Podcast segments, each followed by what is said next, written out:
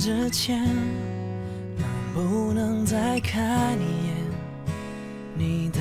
脸？在离开以前，能不能再说一些真心的诺言？Hello，大家好，欢迎收听今天的莫干山路口播客，我是九回。我是苏打，嗯，这是一期只有我们两个人节目，对我们很久没有录只有我们两个人的节目了。对，嗯，然后这期节目呢，其实也是我们想要做的三周年特别节目中的一期吧。嗯，这期节目呢，我们其实是现在已经到了二零二三年的三月，距离我们做这个播客也已经过去了三年。其实这三年也是疫情的三年，我们回归到一个正常的生活状态也已经有两个来月了。啊、我们就想要嗯一起来分享以及回顾一下，在过去的三年里面，我们的生活以及我们附近的人和事有了哪一些变化。嗯，因为其实我们的播客最开始诞生的时候，正好是二零二零年的春天，也就是疫情。我记得当时是咱们俩封控在家的时候，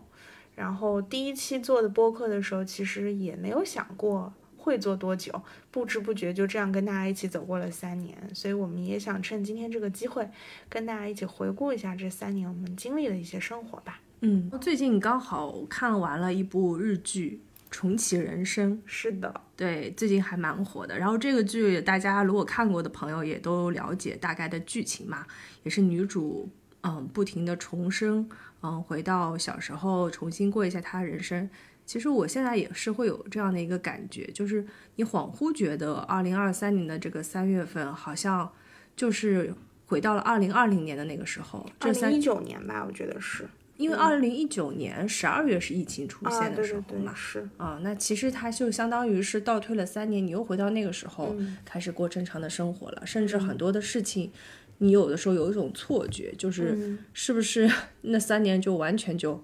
可以把它忽略不计？过去的这三年确实很魔幻，其实我们生活也发生了很多的变化嘛，包括嗯生活习惯的改变，我们今天可以来细数一下。嗯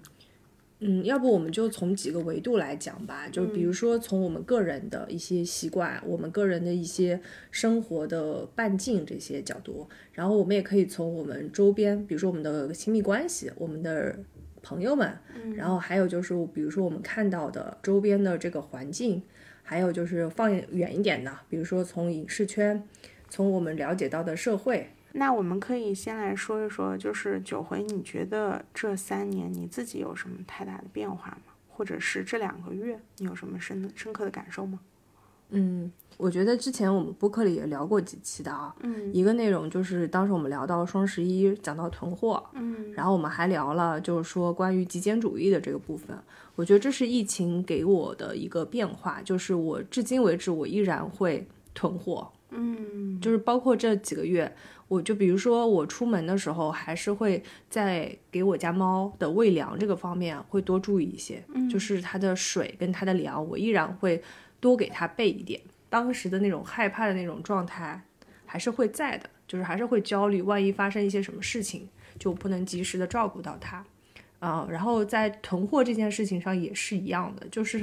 可能这已经变成了我的一种爱好了，就是我还是会嗯，在某一些必要的时节点，比如说之前三八节不是淘宝又有一波促销嘛，就我还是会买一些这样的东西备在家里。然后包括家中常备的这种油盐酱醋啊、大米啊这种干货啊、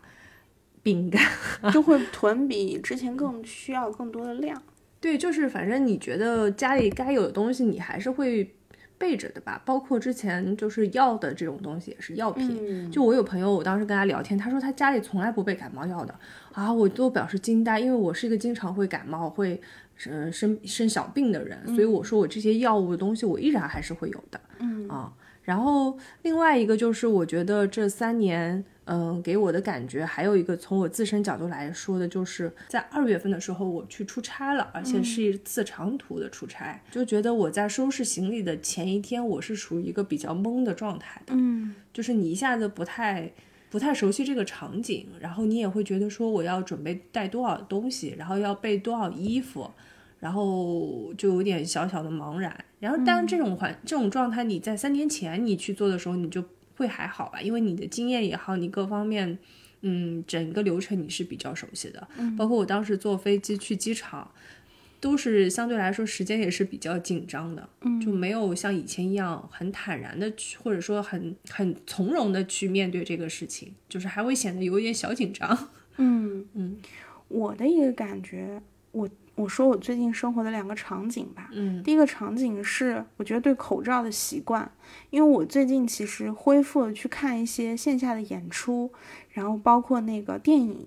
嗯，这个我觉得感受比较深的是，我去看场脱口秀嘛，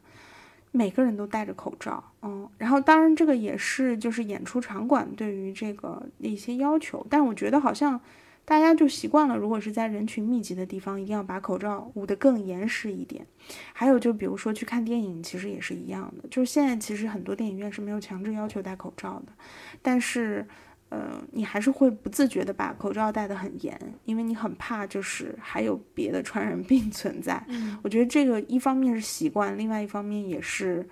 些许的恐惧吧。嗯，然后第二个场景就是我最近在整理衣柜换季的时候，我发现我这两年 没有什么紧身就比较紧的衣服跟裤子，特别是裤子，我就记得可能在三年前的时候，就是那种比较包腿的牛仔裤和裤子还挺流行的，但我发现我这两年穿的全部都是那些宽松的裤子，然后哪怕我觉得松一点也不要紧，但是我觉得这可能就是一个。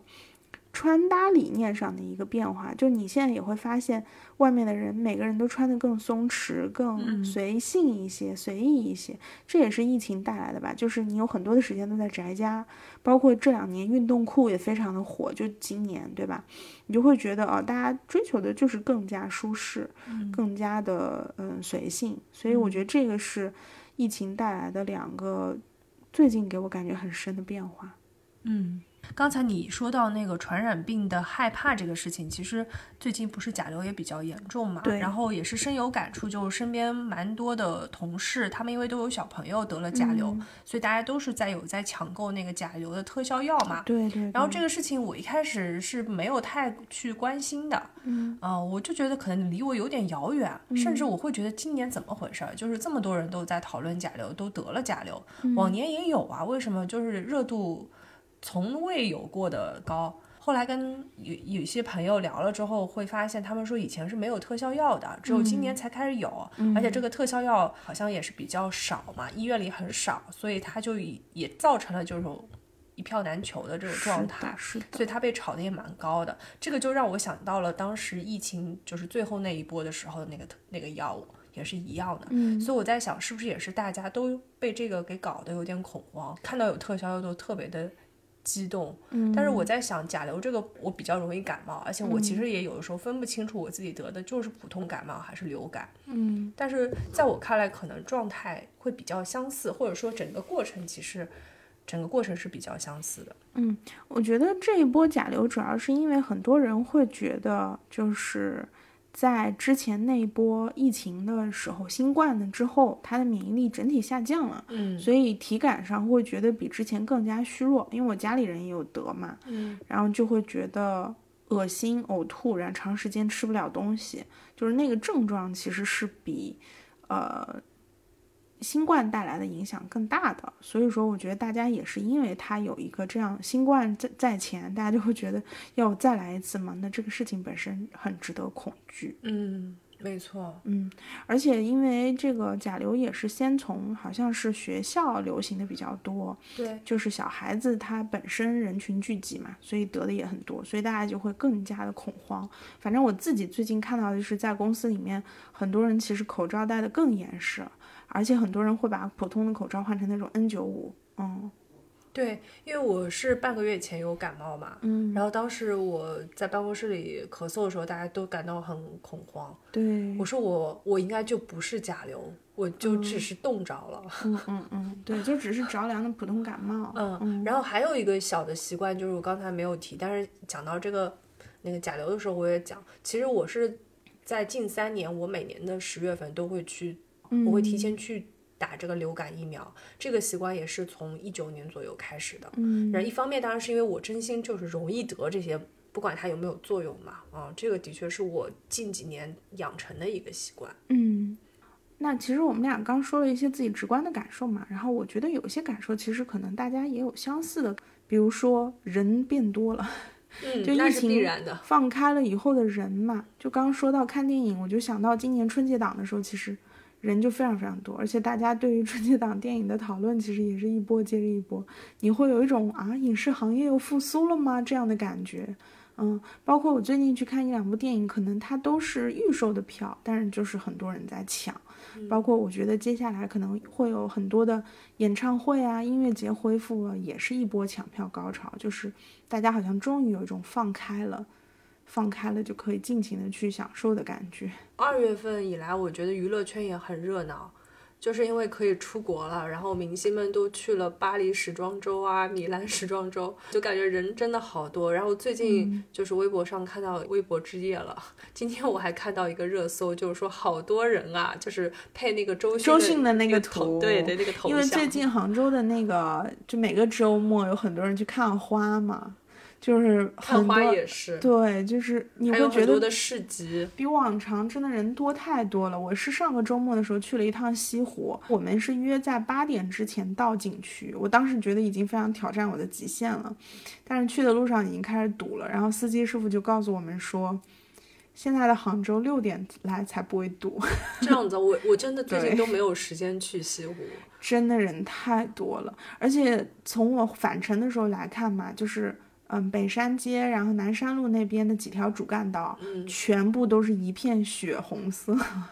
所以就是堵得水泄不通。就你刚才说到堵，我就想到一个很特殊的一个场景。那天是财神的生日，就是年初八，嗯然后我呢就是想着去一趟北高峰财神庙拜一拜啊。嗯，你那天约我，我也没有去。对对对，本来是想约了苏打一起去，下午三点去的，然后。正常来说呢，就是我三点到，我可能四点之前我肯定就爬到山顶了。嗯，结果我爬了十五分钟的时候，我就堵在半山腰了，然后就开始有有警警察在那边就是维护秩序，然后排队，然后你就发现你可能三分钟挪了一个格子，就是这样的一个状态，一点点一点点爬到山顶，快将近五四点半，快五点了。就是真的都是人啊，就大家对求财这件事情可能也非常的热衷，就攒了这么多年的热情。对，当然你你刚才说到现在西湖很堵，包嗯括景区很热，有一个点也是因为杭州一直呃有门票免费嘛，对对对到三月三十一号为止，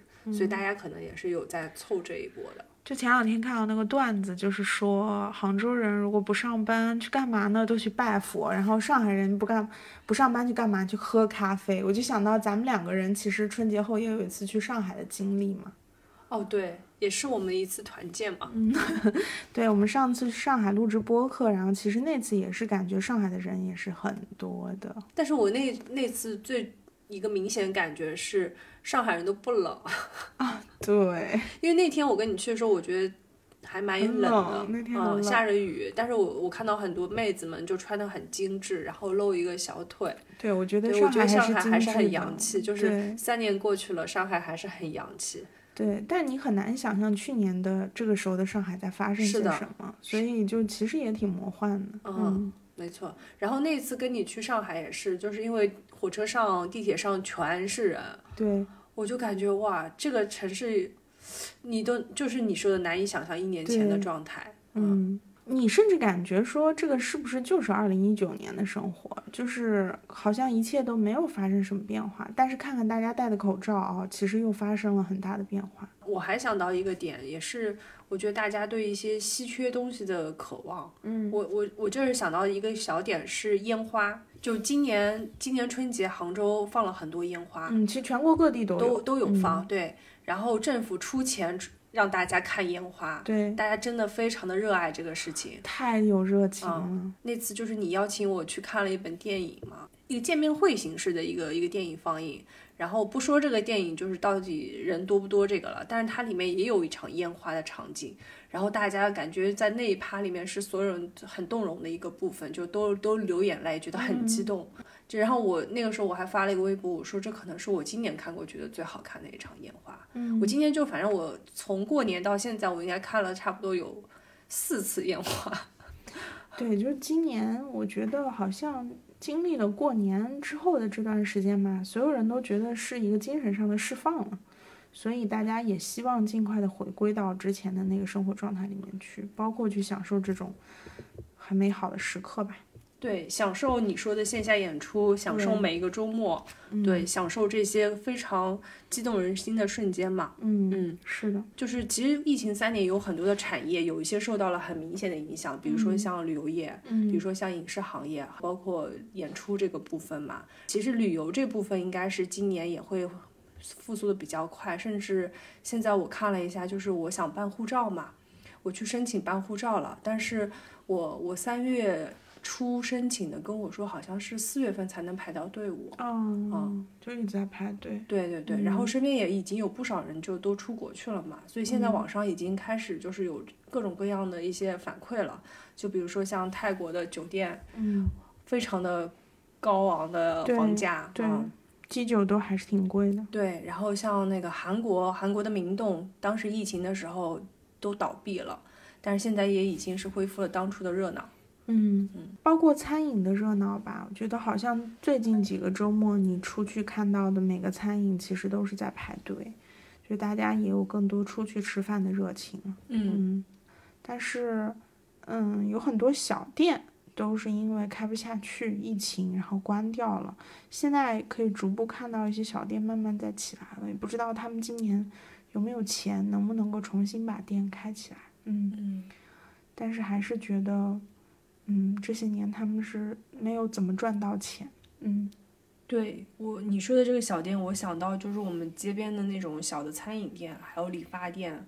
嗯，还有那种就是呃咖咖啡馆也是，就像我工作的那个那个街区嘛，它一街可能有五家咖啡馆，疫情三年换了 N 次，嗯，就是不停有新的品牌出来，但是也会隔几个月就倒闭了一家、嗯这样子。嗯是的，然后还有就是我前两天还去参加了一个露营的一个主题的，有点像论坛或者说一个展会嘛。嗯这个行业其实是完全靠着疫情火起来的。三年过去，这个露营这个行业做的风生水起，就是里面你会发现各色各样的人，穿的也非常的精致，全都是这样的露营装、露营风，而且这个。这个行业就是你越玩越深。当时我就觉得是我们周末一个闲暇调剂的一个方式，到后来它可能变成日常化、大众化了。嗯但现在就是精致露营的这个门槛越挖越深，就是你没有钱，你可能玩不起露营了，就跟你当时玩单反是一样的，就是你一旦入了这个坑，你就有点跳不出来了嗯啊。这个也是就是一个完全靠着疫情火爆成这样的一个行业。我们也可以聊一下，就是你觉得就是这三年在你的附近，就是其实是我们亲密关系这一块，你有觉得有什么样的变化吗？嗯，我觉得肯定就是你的和外地的朋友见面少了。嗯，我举个例子，就是最近看重启人生嘛，然后就很想念自己的朋友们。前两天跟我的一个大学同学打了个电话，发现原来我们俩差不多有两年没打过电话了。嗯就我们两个人在学生刚毕业那两年的时候，保持了个习惯，就是每周日的晚上，我们俩会打一通电话，互相问候一下，然后可能就是说一些工作或生活中琐碎的事情。后来他结婚，然后其实就是在疫情那一年，我也没有去，因为疫情我也没有去参加他的婚礼。然后呢，在这三年，他经历了结婚、生小孩，然后现在小孩已经一岁多了。他重新给我打这个电话的时候，我觉得特别的开心，你就感觉有一种好像就是回到了之前的那个状态的感觉。然后我们也分享了很多这三年发生的事情，开心的或者不开心的。我就问到他，我说：“那跟你在同一个城市的那些朋友，你们经常见面吗？”他说：“其实也没有，因为疫情风控的原因嘛。”就可能现在一个城市里面不同的区可能也在分区的管控，所以其实这三年他跟朋友们，哪怕在一个城市的朋友见面的机会也很少，所以他自己也说他的感觉就是好像这三年就是生了个小结了婚，生了个小孩，然后现在把小孩养大，他就觉得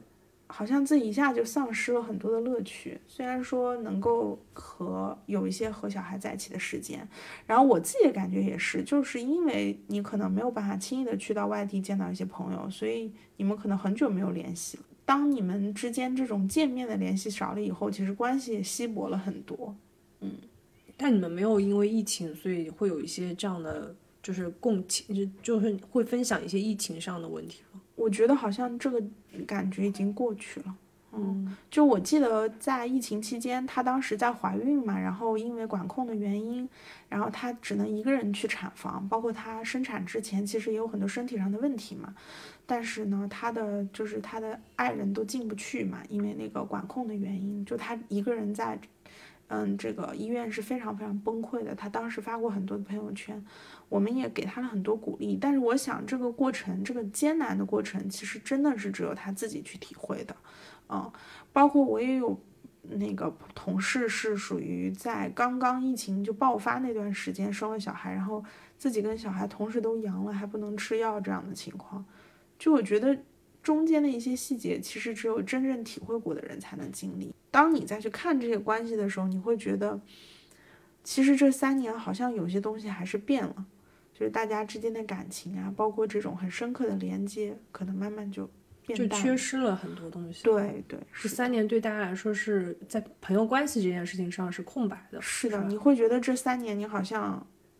你更多的时间就是在我我有没有被封，我有没有皇马，我有没有这些里面度过，而没有办法去关心更多的事情。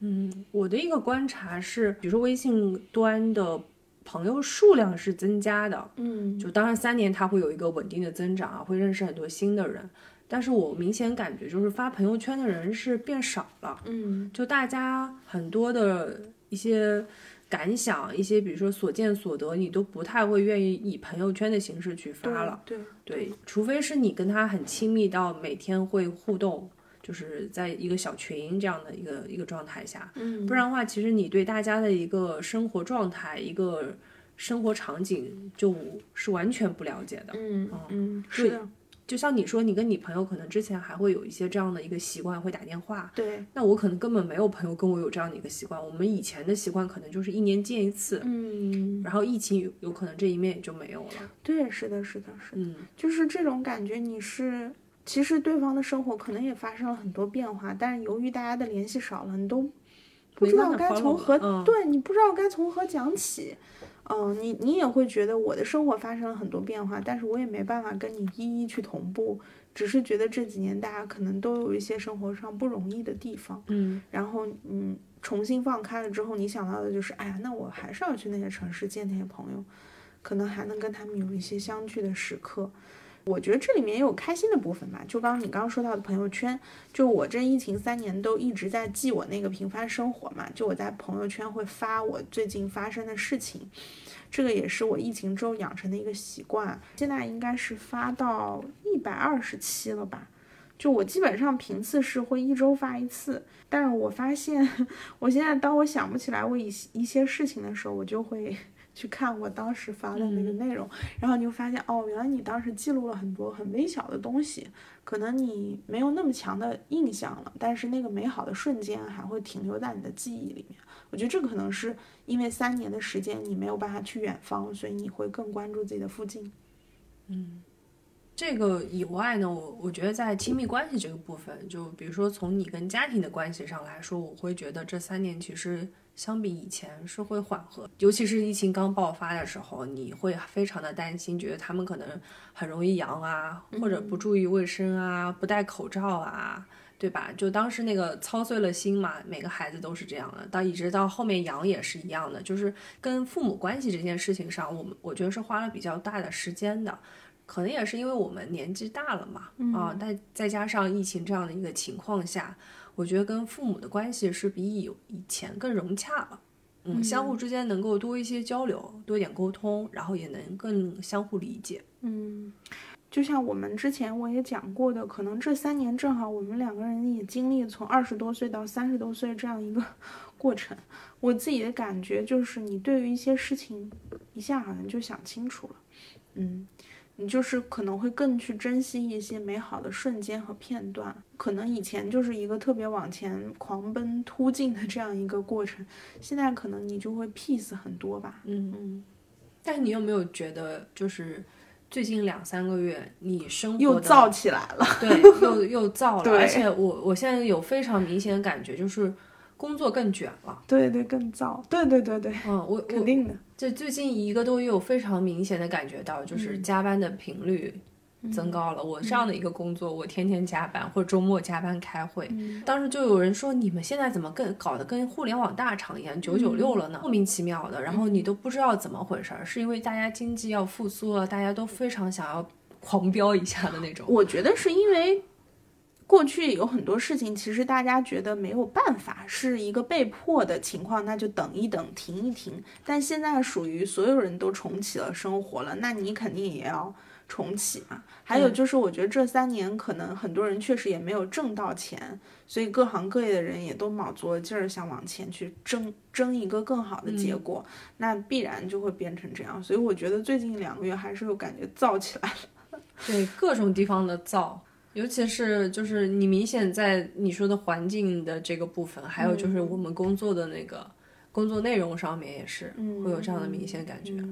因为我觉得很多的行业其实业态本身也在发生变化，比如说以前做线下的，可能现在线上也在做了。那么现在放开了以后，就相当于线上线下都要做。那他为了有一个更好的结果，他就必须在两个赛道同时去进行。嗯，那他肯定要投入更多的人力和资源，那他就会更卷。对，但是大家用钱非常谨慎。嗯，对，我觉得这点还是我我觉得很迷惑哎。其实就比如说我每次出门去看那么多人的时候，我就想啊，经济复苏了吗？大家手里都这么有钱吗？这么有消费力吗？但是你实际上去看自己和周围的人的时候，你会发现你还是很谨慎的，现在不是很敢轻易去花钱。对，嗯嗯，是因为你经历了这几年，你会感觉钱不好挣，更难挣了。对，而且钱还是想要花在该花的地方，就变得更理性了嘛。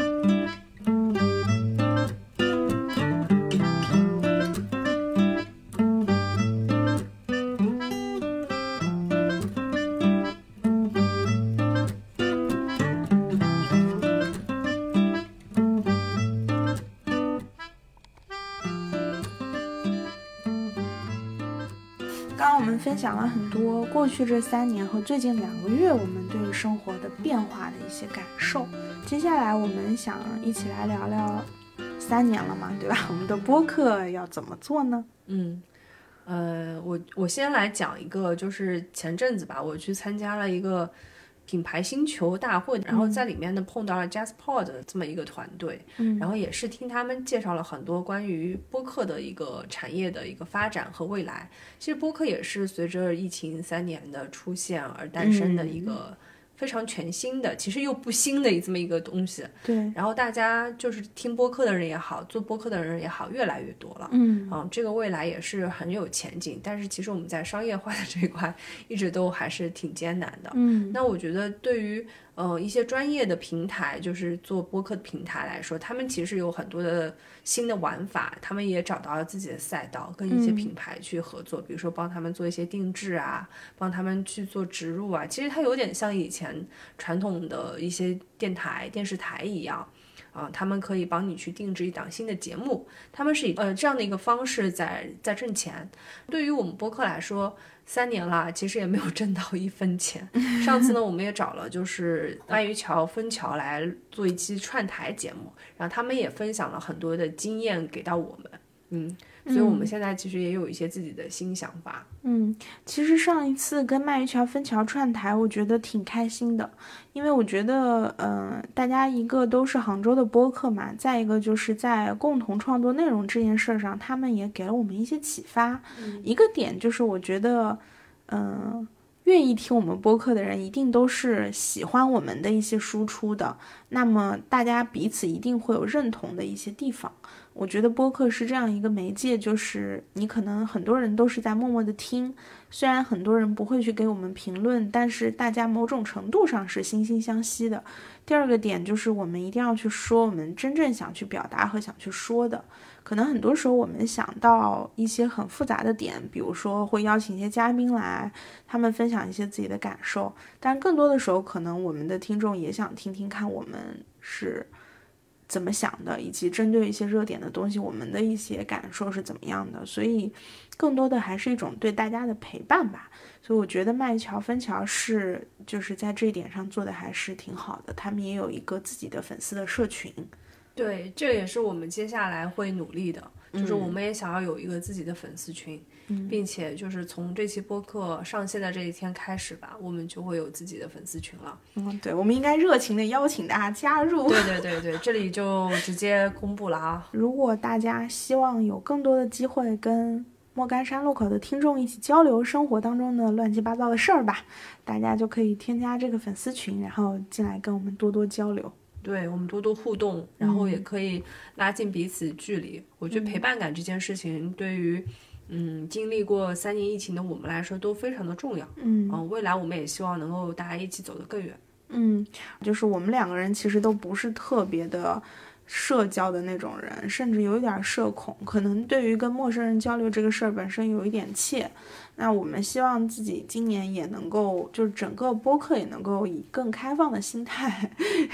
跟大家交流，就是能够更开放的心态跟其他台串串台啊，或者是邀请一些朋友到节目里来，或者跟大家有更多的交流吧。嗯，我我反而觉得是应该可以有机会，就是做一些线下。对对对，是的，对，就是我可能会。比较喜欢就直接能够面对面的交流的机会，而不是说在一个群里面大家就是闲聊的这种，嗯，都是网友。我觉得也可以吧，等我们的粉丝群成熟了以后，我们还可以 有一些线下见面的活动。按照西子的习惯和逻辑，就是两个人就可以了，加上我们俩四个人就可以搞一个小型的见面会了，然后人越多了之后就更容易了。你可以自己去约了。其实我的朋友已经有，就是当我跟他们释放这种我要建粉丝群的信号以后，他们都已经纷纷向我表示他们要首批入群。很好，很好。对。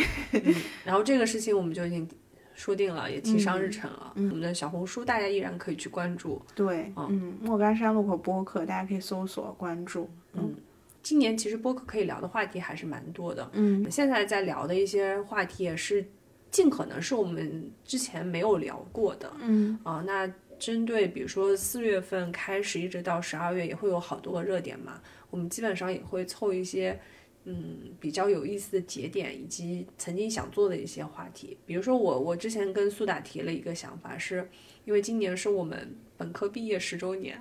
一下子暴露了年龄。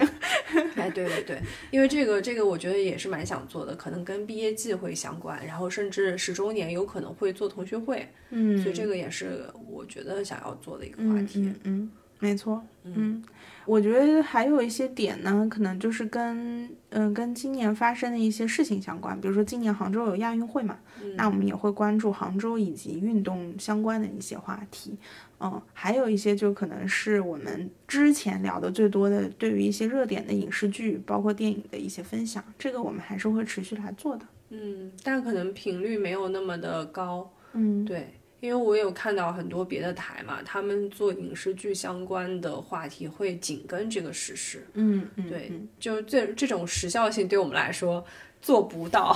还有一期很想做的就是主播 Q&A，就是上次串台的时候，然后西子他们有说到，就是以为我们俩是室友，就其实可能大家也有一些想问我们的问题，看看是不是我们的粉丝群建立了以后，我们可以去回答一些大家感兴趣的问题。嗯嗯，好的，我觉得这个挺适合放在年底的。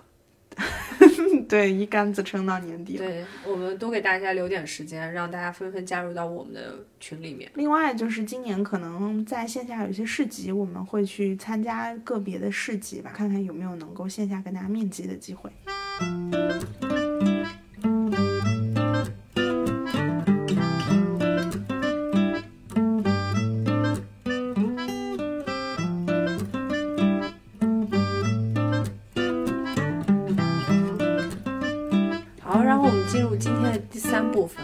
部分其实我们已经很久没有做了，就是跟本周推荐相关的。对这个话这个部分，其实我跟苏大考虑一下，觉得还是挺有必要的。嗯，因为我们可能不太会有机会把某一些我们看的书和影视剧单独去做长节目，就我们也可能就是以这样一个推荐的形式，能够在这里跟大家做一个分享，我觉得也可以吧。嗯，然后因为最近其实几个几个月我们看的东西应该还蛮多的，而且网上大家估计也已经感受到了整一个影视行业的热度。嗯从过年期间的那个狂飙、嗯三体，然后到现在可能《黑暗荣耀》《重启人生》这些大家都已经在看了啊。嗯对，所以我们就还是简单的推荐一两个吧。一个想说的那个，可能苏大也看了，就是那个《不止不休》那本电影。嗯然后这本电影就是也是应该是三年前，当时他在平遥影展的时候就已经上了，嗯也是大家很期待的一个片子嘛。而且这个片子因为它是讲的是重回到纸媒的那么一个黄金时代里去，所以我我之前是就是也是蛮期待的。所以这本片子我觉得对于我一个很喜欢纸媒行业的人来说，我是会去看的。嗯，你看了吗？我稍微看了一些预告，还没有看。哦，那我可以，对你，所以你要我可以。分享一下我看的那个感受吧。就是其实这个电影三年前我在国外的朋友就已经跟我分享了他们看的情况嘛，当时还呃特别提醒我说，哎呀，那你作为媒体人你要去看一下。对，这部电影给我两个冲击点，一个就是说，嗯，还是那个点嘛，就是你作为一个作为一个传媒人，然后曾经的传媒人再去看这个电影的时候，你会确实怀念那个黄金的时代，嗯，你会觉得那个可能就是看见里写的那个时代。第二个点就是他的主演之一是张颂文，强哥，对你，你现在看张颂文的时候，你第一反应就是这不是强哥吗？包括他很多的这个台词，包括他的一些特写的镜头，你就会觉得那就是高启强啊，所以你就觉得《狂飙》这个剧 真的是深入人心，就你会强烈的有一种代入感，就是这个就是高启强。另外，就我觉得这个电影，嗯，还是非常工整的。你会想象说，假如三年前它能够正常的上映的话，那它应该是一个就是商业价值也是挺高的一个电影。但是它现在再来上，你就会感觉哦，好像有一些可惜了。包括它主演是白白客，嗯，就是你你感觉三年你也是没有看到过任何白客的新闻。有的呀，我看过他的一个剧，就是你会还是会有一点冲击嘛，嗯嗯，然后包括你看到那个那个时候，他讲的是二零零三年的北京嘛，就是你看到那个时候北京的那种状态，你再去想象现在生活，你会觉得这个二十年的跨度真的差异是非常非常的大的，就那个时候人的那种状态。嗯，是差异很大的，而且这里面有个惊喜客串的人，就是贾樟柯，大家一定要去看贾樟柯那个片段，非常的有趣。嗯，其实我之前的工作周围有很多是老媒体人嘛，他们转型去企业里面做公关，曾经在他们口中提到过的那个热血沸腾的年代，现在其实已经早早被甩在身后了。但是你现在再去看这样一部曾经的现实题材的时候，你还是会觉得很为那个年代感到热血和冲击嘛。没错，嗯，就你刚才说的这个时候，我也想了，就是在在刚刚过去的就是，因为我有点不太记得它到底是二零二二年年年末还是二二三年年初了。就是我曾经非常喜欢并且我工作过的那个杂志《城市画报》也是二零二三年初，对，也是必必刊了。嗯嗯，其实就是最好的那个时代已经过去了，现在完全是一个互联网的时代。嗯所以还是蛮唏嘘的。这个片子就觉得每一个就是曾经你喜欢过，呃，这种媒介的人，我觉得都可以去看的。嗯，哦，然后我还想推荐一个我最近看的一个现实题材的电影，也其实跟不止不休相对来看，你会觉得嗯冲击感也很强，就是大鹏的《保你平安》。哦，然后这个电影也是有一个场景，就是你刚刚说的放烟花的那个场景。我我自己觉得这个电影很很有意思的一个点就是。它其实做了一个喜剧化的处理，它很多的片段都非常喜剧，但你又会觉得大鹏的处理是非常顺滑和非常舒适的，你不会觉得他故意在那里设置了一个梗。也有一个点让我觉得很好笑，就是，嗯，有一段是那个电影，就是是演员贾冰在里面出演的一个片段。贾冰大家可能不知道是谁，但是我要说一个人，大家一定知道是谁，就是徐江，他就是那个电视剧《狂飙》里面扮演徐江的那个人。当他当时出场的时候，电影院里所有人都在说徐江。你 就觉得《狂飙》这个电视剧再次深入人心。嗯，我看这个电影的时候，我还是觉得挺感动的。它其实讲了很多，就是这个媒介变化的过程。比如说，主人公大鹏饰演的这个人，他会用直播的形式去跟别人交流，去讲述自己的经历。然后有很多人去看他的直播之后，还会有他的粉丝去追他的直播，还会去。直播他的直播，就是去直播他，嗯，最后那个高潮片段的那个过程，你会觉得这个媒介的变化和发展其实是特别大的。你再去相对不止不休来看，你就会觉得这个时代的变化很明显。我在想，如果大鹏这部电影能够在春节档上的时候，我觉得也是会引起很多人关注的一部电影。嗯，这里面有非常非常多的喜剧明星，我觉得大家还是可以去看一下的，比如说李雪琴。然后就贡献了非常精彩的表演，还有马丽，对他们都是，就是我觉得是大鹏的朋友圈非常强大吧，所以请到了很多非常厉害的喜剧明星。嗯，我最后再说一个，就是我刚才提到波浪鼓咚咚响，这个就完全跟刚才苏打说的这个保你平安不是一个路数的，因为它是一个有点，呃，就是有点像个文艺片，关键是这个导演也是。比较的惨吧，就是刚好也是遇上了疫情的三年。这个片子它从一九年就开始拍，一直拍到二三年才正式的上映。其实中间我我看到他们的一些后续的访谈以及一些花絮嘛，就真的是穷的好像 只能吃泡面的那种状态。而且它里面所有的演员都没有什么名气的，找找的也是当地的这种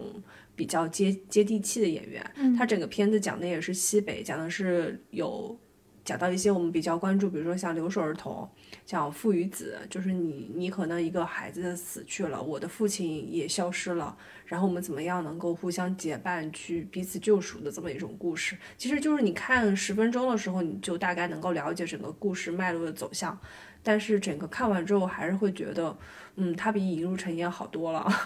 就是它没有那些矫揉造作的东西，它非常的真实，是这样的，就是一个非常真实的西北故事。所以我会觉得这样的一个，呃，文艺片吧，它可能不太卖座，它整个票房也没有那么高。但是就是说，如果大家对这种题材感兴趣的，也是可以去支持一下的。嗯嗯，后续我觉得如果是流媒体上的资源，大家还是可以去看一下。对的，嗯嗯嗯。还有就是，我觉得不得不提《重启人生》吧，我觉得是我们两个人都。有感触的一部剧，嗯，我觉得，嗯，它也是二零二三年一月份开始更新的，对。然后我觉得一开始看它前几集的时候，其实抱的期待不大，我就是觉得这个卡斯还可以啊，安藤英对吧？然后那个，嗯，编剧是笨蛋节奏，哎，我觉得这个卡斯还行啊，凑合着看，嗯，包括里面有我喜欢的女演员夏帆啊，你就会去看一下。但是你前面会觉得那些琐碎的细节太多了，嗯，我就觉得好像他反反复复都在呃重复他人生当中那几个片段，比如说他去救他的那个老师，嗯，就是地铁上的那个老师，还有就是他那个去解救那个对吧？可能被同学的爸爸。婚外情的那个幼儿园老师，然后还有就是这样一些琐碎的细节反反复复在讲，我其实都有点疲倦了。我印象比较深的一期是一集是他在讲电视台的这个工作嘛，就这个我觉得我们两个人的工那个代入感非常的强。他讲的是，嗯，就是女主重重启人生之后去做一个电视台的工作人员这样一个过程。对，他是拍电视剧的。对对对，然后你会觉得哦，那个他拍的情节是非常紧凑的，反而是到后段。其实到第七集、第八集、第九集以后，你才会猛然间觉得，原来他重启人生是背负着那样一个很重要的。对，而且因为他后来解锁了新人物。对，然后你会觉得，哦，那个原来才是很感人的部分。嗯嗯，就是而且他发现了，原来不是只有他一个人在重启人生，还有很多人跟他一样。然后每个人其实，在重启人生的这件事情上，选择是会不一样的。有的人可能觉得说，哎，我并没有想要去体验一个新的活法。然后大家也有遇到，就是他的曾经的一个好朋友，而且他完全把人家给遗忘了，才发现原来他需要做的事情，他的真正的使命可能是别的。嗯，就我觉得这个片子也是有点颠覆我以往的一个想象的。特别感动的点是，这个片子里面没有任何的其他的支线人物。没有男性，就是除了他的父亲和他那个，嗯，同学，就是染谷将太演他那个同学之外，没有什么男性角色，基本上就是女性友情和简简单单的这种女性在一起的这种快乐，我觉得好快乐呀！就那样一种状态，特别的自由，特别的快乐。而且他们展现出来的那种人与人之间很深厚的感情，包括人和家乡之间很深的那种感情，都让我觉得很触动。特别是我看完那个之后，我就在想，如果有一天。我遇到了我一个好朋友，然后他不再记得我们曾经是好朋友，那种感觉，内心的冲击是多强。特别是我今天才看完最后一集，有一段是他们四个人重新认出了彼此，女主和她的好朋友在床上，两个人就是激动的尖叫、蹬腿的那一段，我觉得就是女孩子之间的那种感情太美好了。这个这本片子其实引起蛮大的一个话题，就是大家在说，如果你死了之后去投胎的时候，他告诉你你会变成一个蚂蚁，或变成一个什么什么兽的，你会不会 对各种各样的一些生物，就是因为你阴德积的不够，嗯，你。不能投胎为人，你会怎么办？我觉得日本人还是觉得人生活的挺好的，不然还要重启为人。我觉得如果让我去当什么海胆，我还挺愿意的。对，就是好多我看到很多讨论都都是在这个部分的。嗯，对对，就是前面这个设定，其实你都觉得它是比较常规的，但是它后面把这个一下拔到了一个非常高的高度，我当时就觉得哇，安藤樱的演技太炸裂了。对，并且是因为他他在他倒数第一。最后一次那个选择之前，已经告诉他你可以去投胎做人了。嗯，对。但是如果他重回一次，他有可能就做不了人了。还有一本电视剧，我估计大家也都看了吧，就是那个《黑暗荣耀》。嗯，我没看。哦，你还没看？嗯，就《黑暗荣耀》，嗯，因为它一上映的时候是去年年底，今年三月份三月十号是第二季刚刚上嘛。就如果没有看的朋友，是建议你们可以两季一起看，这样会比较爽。然后其实第一季跟第二季的爽感是会完全不一样的。相比之下，我会觉得第一季更爽，第一季就更引人入胜。可能是因为第一季它就是他们就因为有一个非常重要的元素是围棋嘛，在这个剧里面，你会觉得第一集就是女主在设这个局，而第二季就是所有人纷纷入局了。就入局之后，你看到他们各种采样。但是你的那种爽爽感，我反而没有那么强了。嗯，甚至我我有时候看到后面，我会觉得疲倦。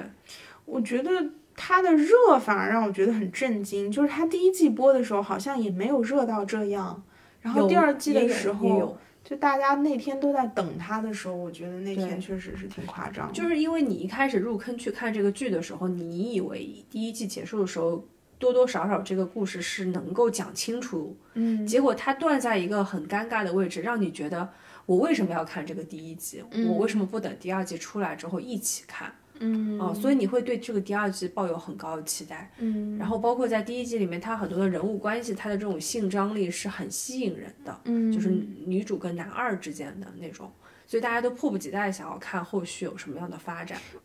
被你说完之后，我觉得可以去看一下。所以你是一也没看，二也没看。对，我没有看。哦，因为我，嗯，这个扯远了。反正我这两年对于韩剧有一点丧失信心吧，所以很难去开启一部新的韩剧。但是它的热度有点让我觉得很震惊。我想知道一下，为什么大家都这么想看这部剧？嗯，因为它的题材也没有非常新啊，它讲的也就是一个就是就是校园暴力受害者，然后如何去对那个施暴者进行复仇。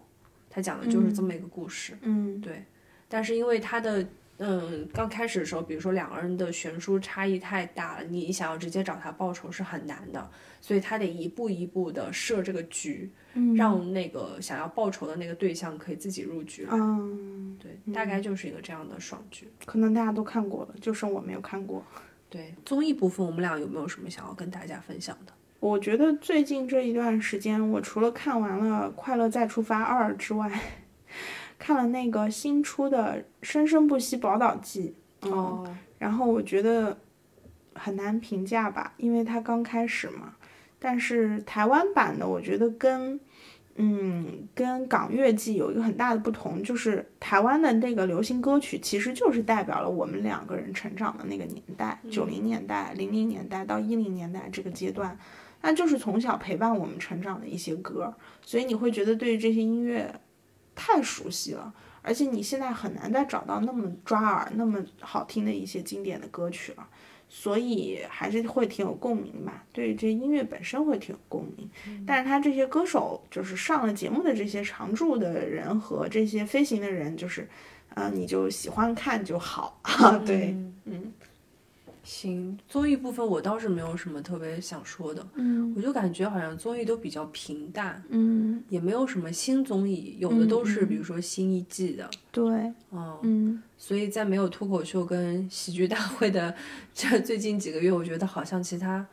对除了快乐再出发，我也没有看什么。然后我再说一下书的部分吧，说书其实近期看的也不是特别多，我只看了上野千鹤子老师的新书。嗯，然后之前呢，就是包括《始于极限》也有播客，我看他们做了长节目，包括他现在新出的什么《女生怎么活》，这些都是最近上的几本。嗯，然后再加上其实前阵子上野千鹤子老师热度也是比较高吧，在网络端。跟像跟戴锦华老师的访谈那种系列的，大家如果感兴趣也可以听一下。其实他在国内这一段时间真的非常的火，所以他所有的书籍你在网上都可以买到，或者说是有那个电子版本。我觉得对女性主义或者说对上野千鹤子老师非常感兴趣的朋友们都是可以去看，我也就不不会单独去推荐某一本吧。我觉得大家可以自己选择性的去看你感兴趣的那个部分就好了。好的，听上去我们还是最近看了不少新的东西。嗯，好了，那我们这期节目就这样。最后还是跟大家说一下我们的粉丝群，嗯嗯，我们会把那个加入粉丝群的方式在 show notes 里面写出来，然后欢迎大家加群，跟我们互动起来吧。对，